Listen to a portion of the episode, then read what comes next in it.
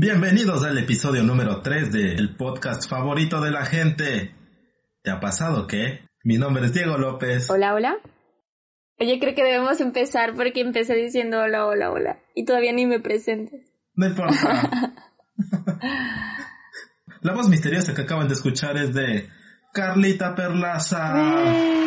Hola, ¿cómo estás, Diego? Bien, Carlita, ¿tú cómo estás? Pues bien, intentando llevar esta nueva normalidad desde España. Me encanta el término nueva normalidad. Es tan posapocalíptico 1984.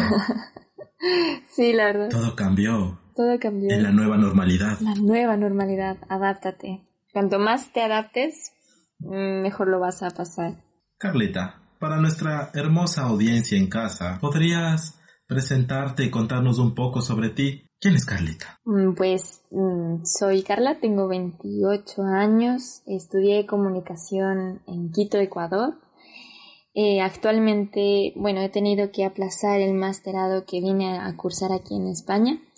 Eh, estoy viviendo con mis padres ahora, eh, porque mis padres viven acá, entonces estoy con ellos todo este tiempo.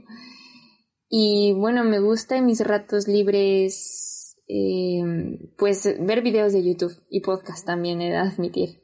Como te comentaba el otro día, eh, me gusta escuchar podcast sobre todo cuando lavo los platos. Así que es una recomendación para escuchar este audio, este podcast.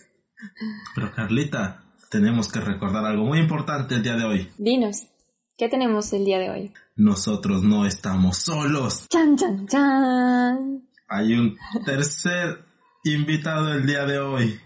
¿Quién es? Cuéntame. Es nuestro primer patrocinador oficial del podcast.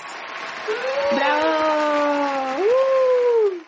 ¡Qué honor! Nuestro patrocinador es Sherlock Wines. Ahora sí, Carlita, di elemental. Elemental. ¿Qué? Elemental. lo, lo quise decir en tono gringo. Ah. Elemental. y bueno, ¿quiénes son? Sherlock Wines es una naciente marca de vino que se produce en la bellísima Pampa Argentina. Ojalá pudieran disfrutar de este vino, ojalá lo tuvieran en su mano o en su copa. Sherlock Wines. Salud. Visítenlo en Instagram, Sherlock-Wines. Episodio Malbec. Elemental. Además que tiene muy buena pinta, ¿verdad? Disponible en Argentina, posiblemente en otras partes del mundo en un futuro, cuando termine la nueva normalidad. Hablando de la nueva normalidad, ¿te ha pasado que la gente no cree en la cuarentena? ¿Te ha pasado que la gente se pone paranoica durante la cuarentena? Sí, incluso todos, todos creo que hemos pasado por algún episodio paranoico durante estos días. Uno que otro tal vez. Pero pero hay un gran pero, ¿no es cierto? Hay muchos peros en todo esto. hay un grupo de personas que están convencidos de que esto es un truco del gobierno y que la cuarentena y el coronavirus son una, un plan para deshacerse de la humanidad. ¿Qué opinas al respecto? Sí, creo que es una de las, de las conspiraciones más graves, pero entre otras muchas que son muy descabelladas también. Hmm, ¿Cómo cuál? Por ejemplo, que la gente no se está muriendo, que solo son noticias falsas. Son bastante abundantes. Por ejemplo, también en Ecuador, el dióxido de cloro, que hablaremos más adelante, que en realidad son mitos que van en contra de la ciencia. Mm, y, y además, las conspiraciones están muy relacionadas con el tema mágico. Nos gusta creer en la magia, nos gusta creer en que existe una red mágica que, que conspira en contra de nosotros y que en realidad no es así. Y hay que creer en la ciencia.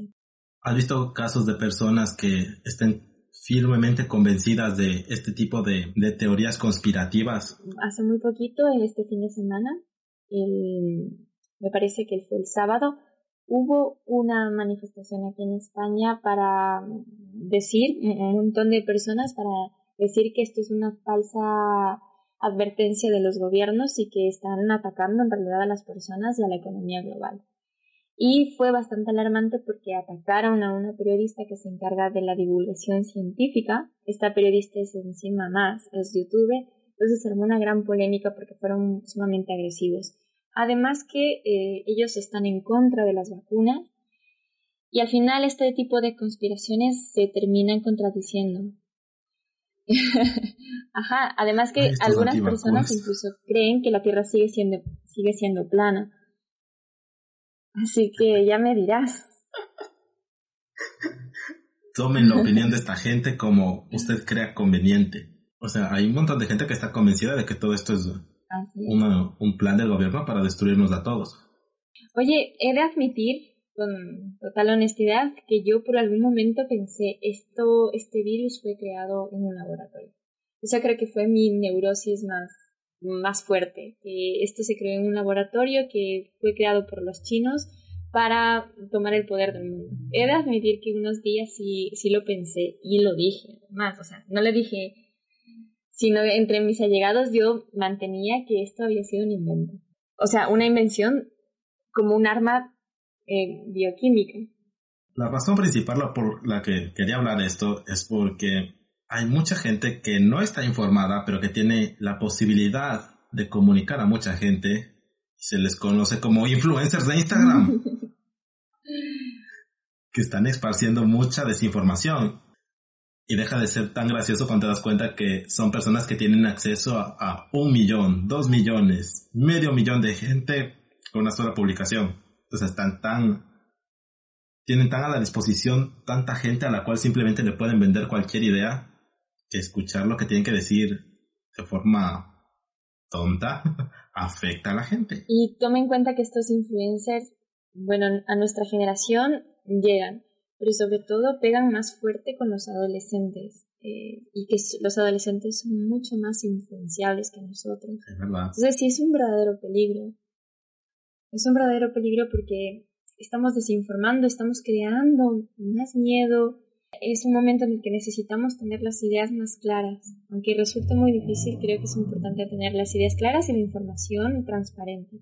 La publicación que me llamó muchísimo la atención en particular es de un muchacho que es físico-culturista y él publicaba un montón de cosas sobre por qué no debemos usar la mascarilla, sobre por qué las mascarillas son parte de un plan del gobierno para controlar a las masas. Repite, es un influencer de fitness, así que tomen su opinión como le convenga. igual este tipo, o sea, subía un montón de cosas y un montón de artículos de periódicos que decían por qué las mascarillas son en verdad una trampa. Y lo primero que te decía era que cuando tú utilizas una mascarilla o un filtro para respirar, tu cerebro recibe 5% menos de oxígeno.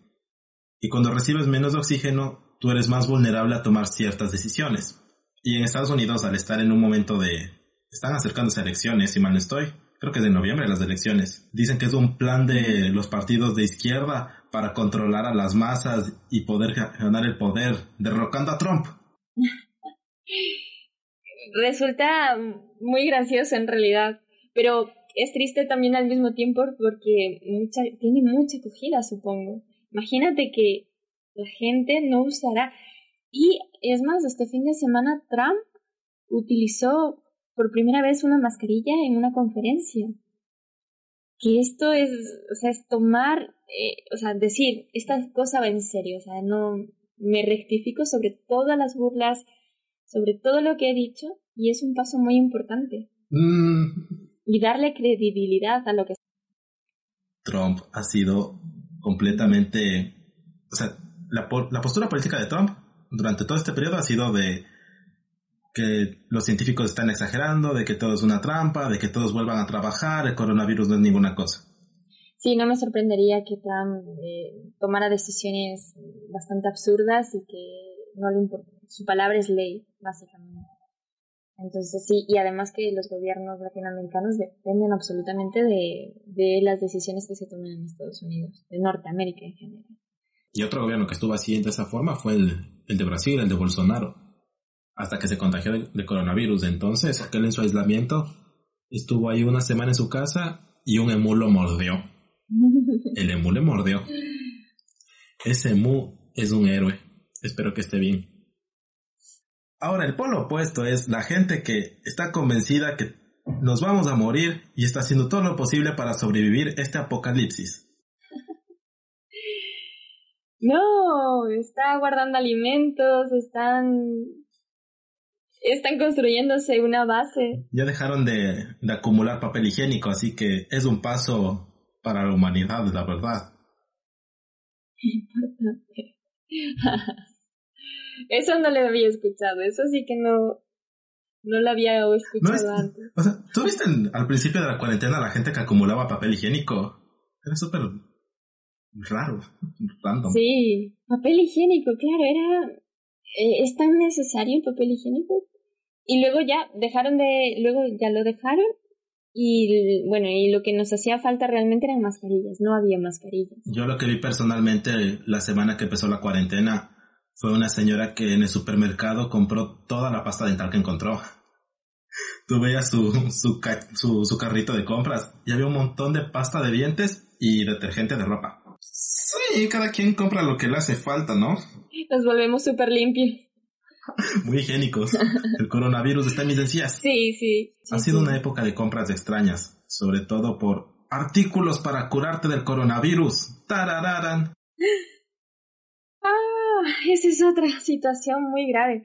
Eh, como anécdota te puedo comentar que unos, bueno, yo escribí una crónica sobre, sobre lo que estaba pasando aquí en España, el colapso que hubo en la sanidad por el, por el tema del COVID.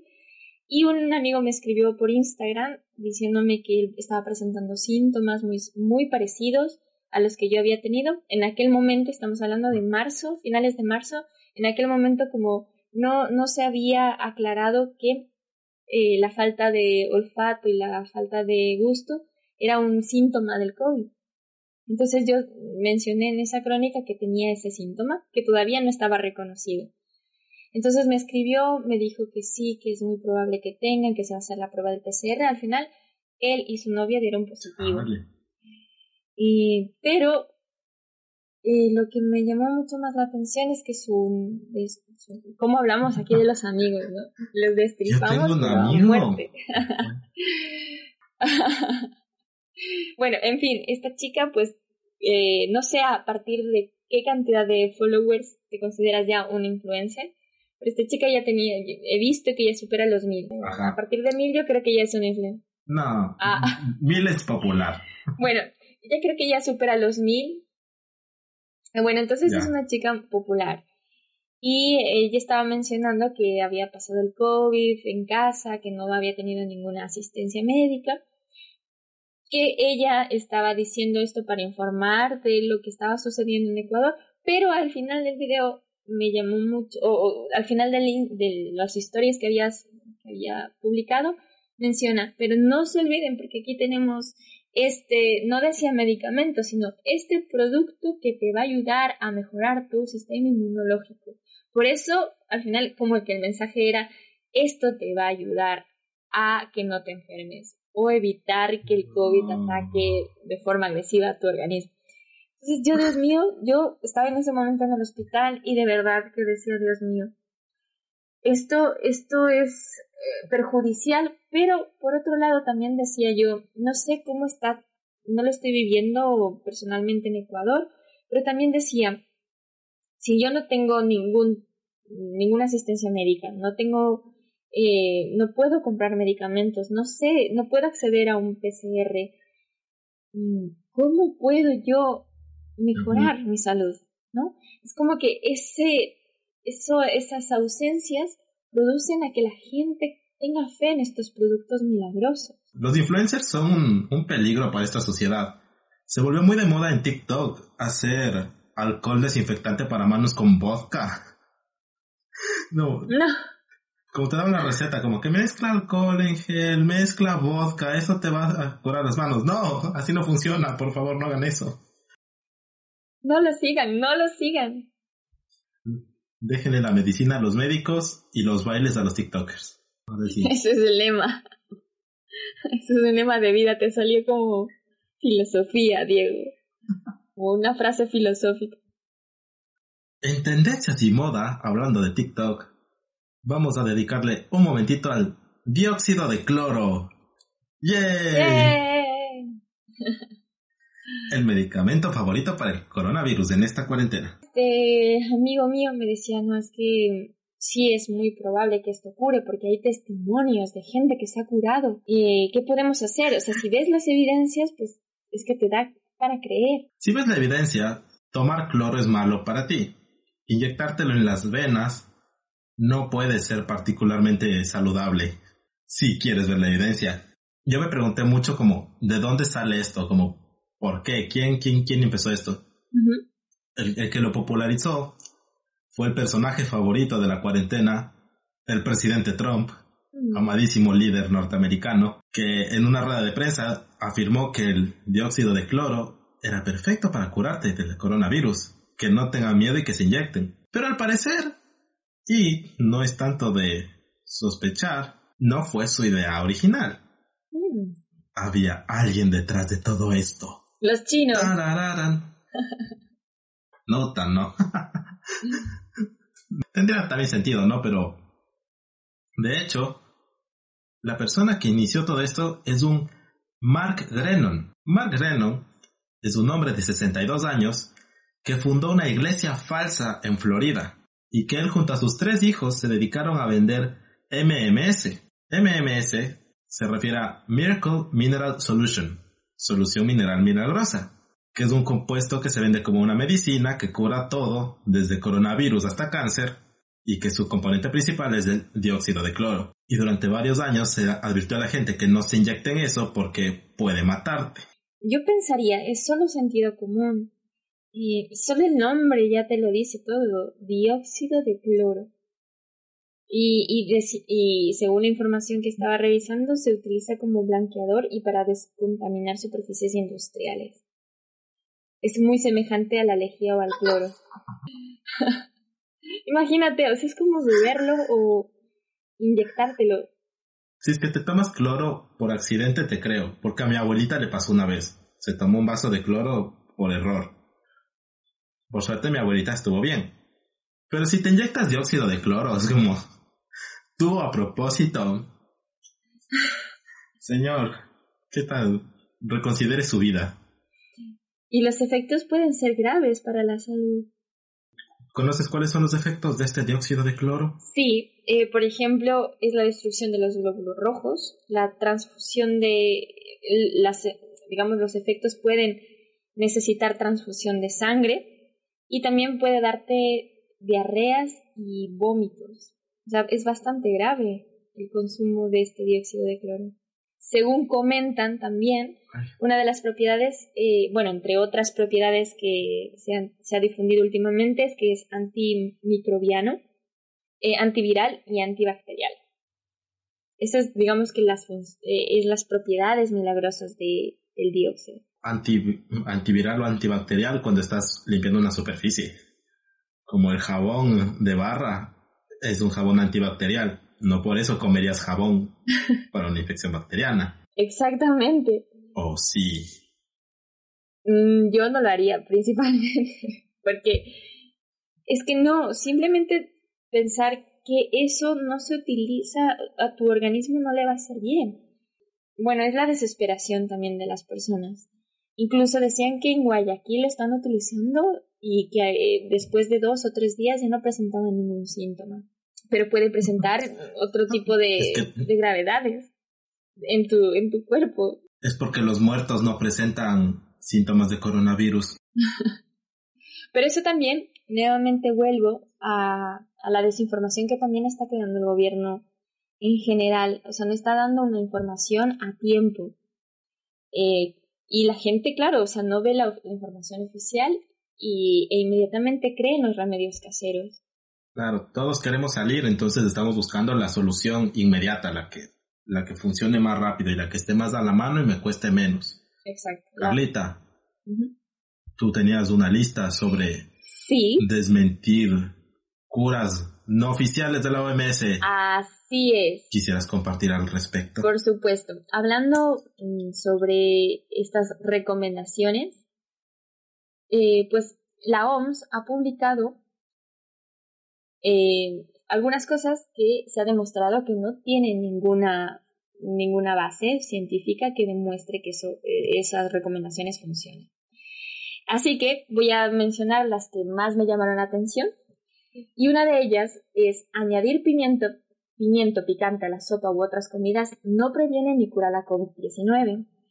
Eh, según la OMS, los pimientos picantes o chiles son muy sabrosos, pero su consumo no previene ni cura la COVID-19. Según la OMS también, eh, dice que el mejor modo de protegerse contra el nuevo coronavirus es mantener una distancia de al menos un metro respecto a otras personas y lavarse las manos con frecuencia y a fondo. Eh, las moscas domésticas no transmiten la COVID-19. Hasta la fecha no existe ningún dato ni información que indique que las moscas domésticas puedan transmitir el virus causante de la COVID-19. Cabe recalcar. A menos que estornudes en la mosca y después alguien se coma esa mosca. Mm. ¿No pensaron en eso, OMS? Eh, claro, el ser mm. humano va dos pasos por encima de, de la OMS. Seguimos. Eh, ¿Se puede matar el nuevo coronavirus con un secador de manos? No, los secadores de manos no matan el 19N-CoV. El virus COVID-19 puede transmitirse en zonas con climas cálidos y húmedos. Las pruebas científicas obtenidas hasta ahora indican que el virus de la COVID-19 puede transmitirse en cualquier zona. Así que precaución en todo lugar y en todo momento. Eh, nuevamente recalca lavarse las manos, eh, tener una distancia de aproximadamente un metro para eliminar los virus que puedan estar en las manos y evitar que la infección se, se produzca al tocarnos los ojos, la boca o la nariz. Así que estamos desmontando un poco de las creencias falsas que estamos teniendo en este momento. El mundo está tan lleno de cosas en este momento que surge una pregunta que me parece muy importante. Es una pregunta importante para opinar. ¿Crees que todo esto es un plan del gobierno para destruir a la humanidad o controlarnos de alguna forma? Yo, mm, bueno, mi opinión es que no. Tampoco, yo ahora mantengo que tampoco fue creado. Y simplemente sucede, creo que los virus son cada vez más resistentes, las bacterias también lo son. Esto tarde o temprano, tarde o temprano tenía que pasar no creo que el coronavirus haya sido planeado por un gobierno en particular para sabotear o destruir a nadie, pero los gobiernos lo están usando a su favor según les conviene. Eso sí. Como cualquier otra cosa en el mundo. Y yo lo, yo lo vi mucho cuando en Ecuador utilizaron igual la excusa de la cuarentena para prohibir unas protestas que empezaron por recortes en presupuestos educativos.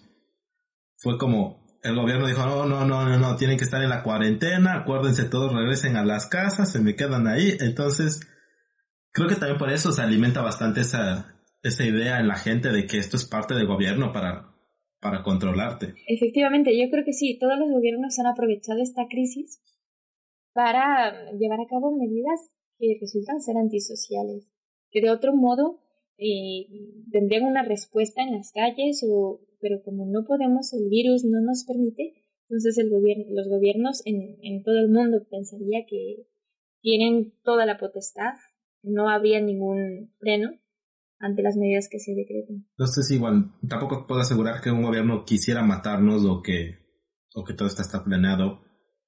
Hay algo que me hizo pensar mucho y también lo escuché del influencer fitness.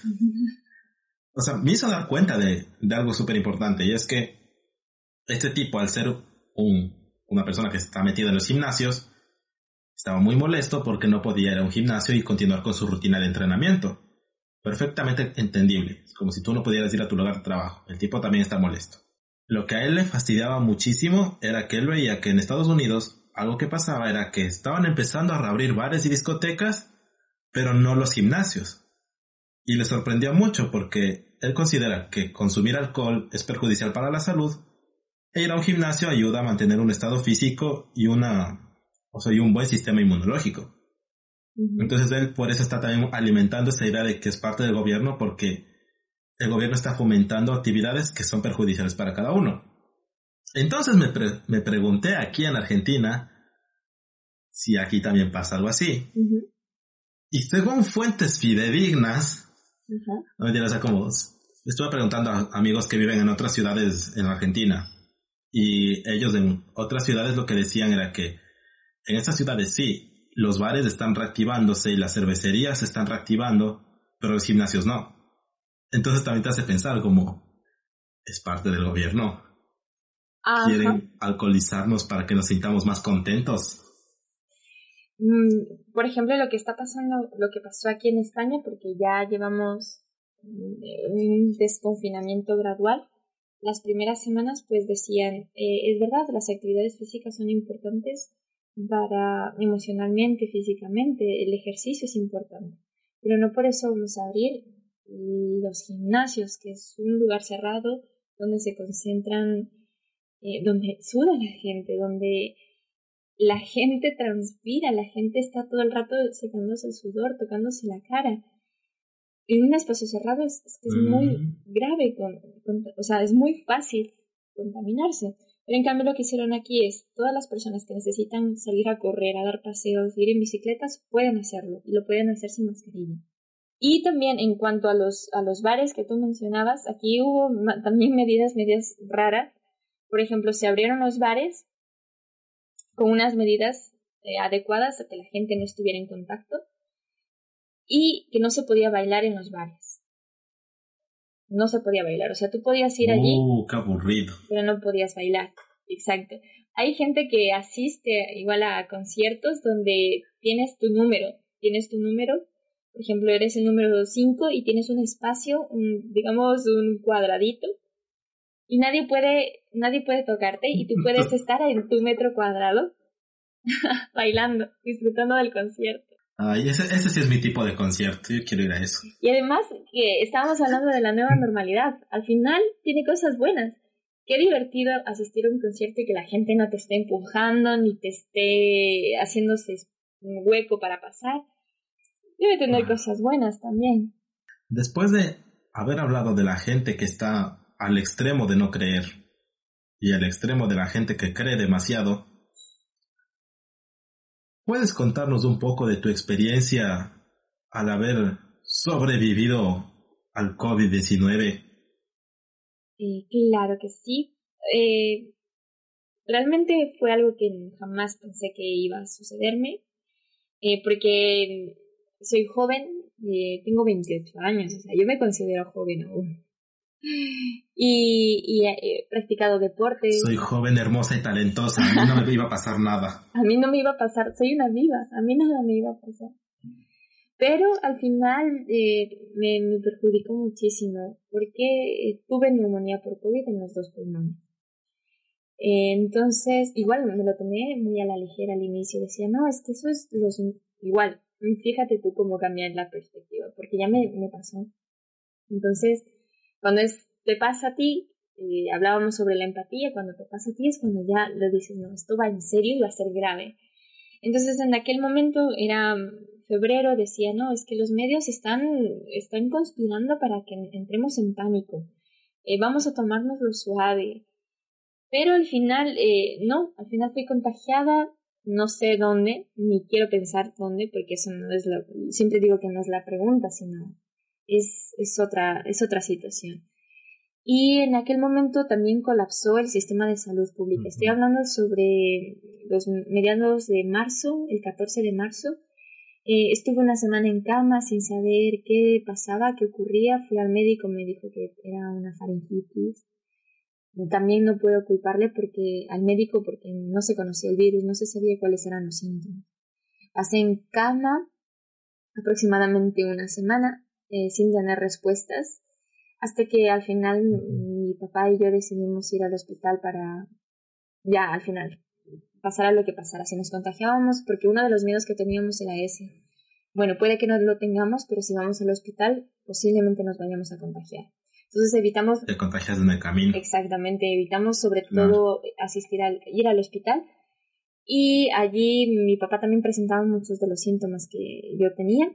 Pero a él le, le dijeron, no sabe que vayas a su casa, pero yo presenté en, en uno de los de las radiografías unas manchitas en los, en los pulmones. Así que me ingresaron en el hospital. Fue bastante fuerte. El, el, panorama allí era desastroso. Habían aproximadamente unos siete enfermeros y enfermeras en la noche y ya en el día solo permanecieron dos porque el resto había dado positivo en, en, en COVID-19. Entonces eh, no nos podían ingresar, estuvimos una noche entera en un sillón eh, súper incómodos, eh, sin poder utilizar el baño, porque eh, no, se, no se sabía quién estaba contagiado y quién no.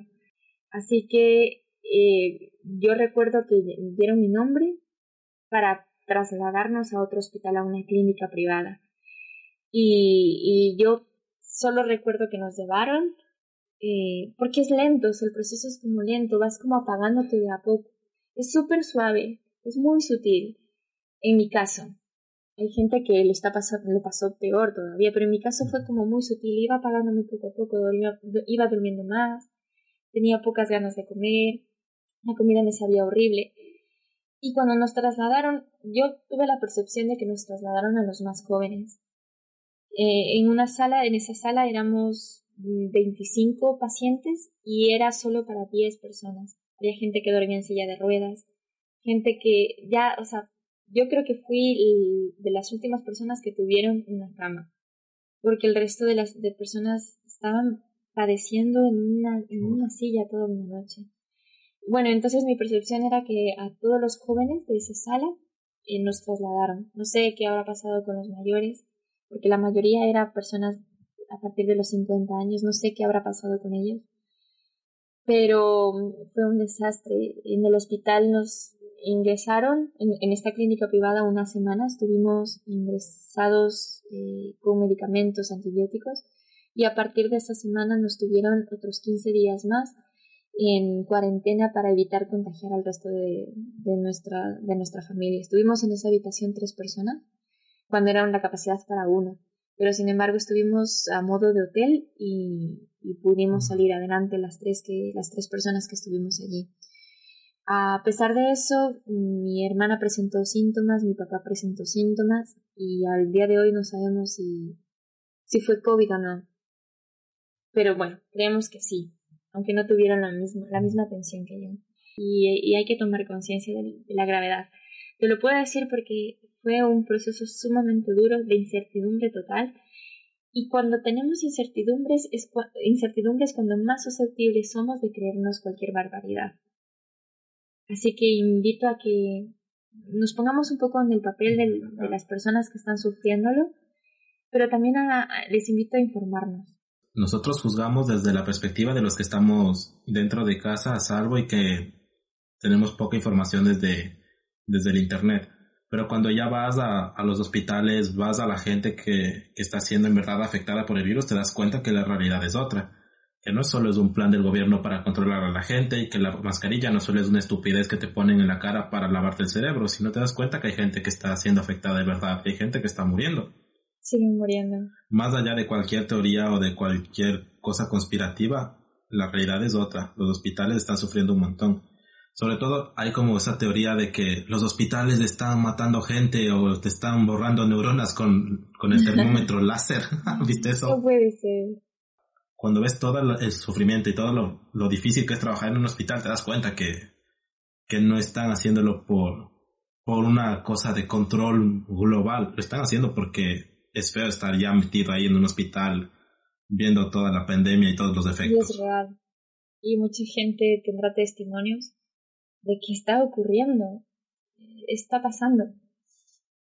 O sea, ahí vemos qué tan fácil es manipular la información desde la forma en la que tú lo presentas, porque te hablan de la mascarilla y te dicen que si te pones la mascarilla, el virus no... A ver, la mascarilla no previene que ingrese un virus a tu cuerpo. Y es verdad, la mascarilla no te previene, no te salva de que el virus pueda meterse a tu sistema. Pero la mascarilla evita que el virus se siga propagando. Entonces, la mascarilla es importante para eso, para que si tú tienes el corona y no y eres asintomático, evite seguir propagándote sin darte cuenta a otra gente. Así sea incómodo, ponerte mascarilla evita que otra gente sufra después. Por eso es muy importante también conocer. Es cuidarse uno para cuidar al resto. Es una cuestión de solidaridad con, con todos. A veces pienso que nos cuesta ser solidarios. Pensar en, en, en, comunidad nos cuesta mucho. Nos cuesta un montón tener empatía, en general a todos. Nos cuesta un montón ponernos en, en los pies de otro y tratar de entender una realidad distinta. Siempre es súper difícil. Sobre todo cuando te rodeas de gente que está muy en un lugar en el que tú estás, como gente de tu misma clase social, de tu mismo pensamiento, de tu misma ideología religiosa, cuando te juntas con gente que es muy parecida a ti, tu, tu empatía muere. Muy buena reflexión. Sí, no la había pensado así, pero tienes razón. Carlita, algunas últimas palabras para esta bonita gente durante estos tiempos duros, duros de la nueva normalidad. Sí, sí, sí. Mm, podría decir que podemos salir de esta. Vamos a salir lo más pronto posible si unimos fuerza, si seguimos manteniendo estas medidas, si un poco leemos o nos informamos de, la, de lo que está sucediendo, porque este virus no lo conocemos al 100%, y que vamos a salir adelante. Eh, y por otro lado también, incluso que no nos crean a nosotros, que averigüen, que vean las, las páginas oficiales, que investiguemos un poco más y, y eso, que si lo hacemos bien, saldremos mucho mejor de todo esto. Yo quisiera decirle a la gente que, además de investigar, dejen de creer que todo es un plan del gobierno para matarnos. Maldita sea, no todo es un plan del gobierno para matar al mundo. No todo, algunas cosas sí, no todo. Yo creo que la cuarentena no es un plan del gobierno, personalmente. Tal vez me equivoco, no lo sé, puede ser, yo no soy el gobierno. Quizás el gobierno sí está planeando matarnos a todos con un virus genéticamente creado en un laboratorio de China y todos esos científicos en verdad están tratando de decir la verdad. No lo sé. Quisiera creer que no. Pero incluso si es verdad, no tengan miedo. Y siempre cuestionenlo todo. Cuestionen. Cuestionémoslo todo. Y con esas bonitas palabras, Carlita, nos retiramos de esta noche. Muchas gracias, Carlita, por compartir tu, tu experiencia y darnos tu opinión sobre estos temas tan controversiales y a la moda. Muchas gracias a ti, Diego, por invitarme y espero que hagas muchísimos más podcasts. Quisiera tomarme un momento para leer los comentarios del primer episodio.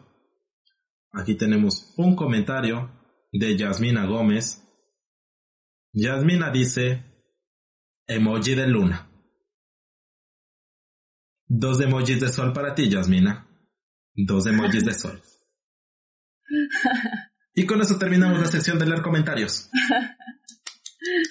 Bravo. Maravilloso. Y quisiera mandar otro saludo muy especial a el sponsor del día de hoy, Sherlock Wines. Recuerden buscarlos en Instagram como Sherlock-Wines. Gracias, Sherlock. Elemental. Elemental. Episodio más. Eh, bueno, eh, qué vergüenza, me dio vergüenza ya. si es que quieres, capaz, no sé. A ver, yo estoy como Android no en Instagram y como Andrea no en Instagram. Si quieren saber por qué soy Andrea no y Android no, invítame a tu próximo podcast, a otro próximo podcast. Lo dejaré por ahí suelto. La incógnita. La incógnita. Sí. Soy Diego Lápiz en cualquier red social que se imaginen, excepto a TikTok. No tengo TikTok. Muchas gracias, Diego. A ti, Carlita. Nos veremos pronto, espero, en la nueva normalidad. Hasta la próxima. Música tecno.